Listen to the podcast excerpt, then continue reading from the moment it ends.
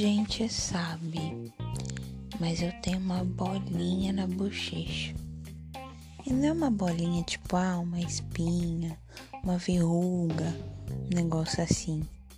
É uma bolinha lá dentro. E eu não sei o que ela é. Para mim, é um linfonodo submandibular que subiu. Só que não faz sentido nenhum. Por que, que ele ia subir? Ele fica na região bem da, do maxilar, mas às vezes ele sobe. E não é também que ele sobe, ele se mexe, uma bolinha que ela fica andando. Eu tô falando com vocês e eu tô mexendo nela. Eu sei exatamente onde ela tá. E eu sempre tive isso, desde pequenininha. Eu sempre tive. Inclusive, quando era pequena, eu ficava brincando com ela como se fosse um joguinho de futebol, assim, e coisa assim, jogar pro lado, jogar pro outro.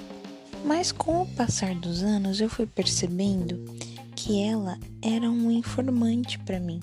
Juro, sempre, sempre, sempre, sem exceção, quando eu tô doente, mas ainda não cheguei na etapa de demonstrar os sintomas de que eu tô doente, a bolinha começa a doer. Ela dói e fica maior. Aí por isso que eu acho que é um linfonodo, entendeu? E é muito engraçado, porque eu sei que eu vou ficar doente, entendeu? E é na certa. Sempre que ela tá doendo ou que ela tá grande, aí eu fico doente depois. Mais recentemente eu percebi que ela também dói por outros motivos e eu nunca tinha notado isso antes. Ela também dói quando eu tô ansiosa com alguma coisa.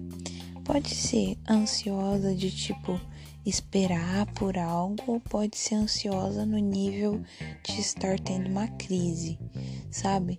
É quando eu tô tensa com alguma coisa, quando eu tô preocupada, quando eu tô ansiosa, toda vez que eu fico assim, a bolinha começa a doer.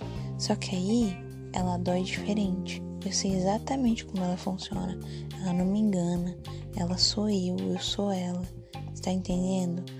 E aí ela dói e espalha por toda a lateral do meu rosto. Mas ela lá dentro, tipo no músculo. Não sei explicar, é um negócio muito esquisito, né?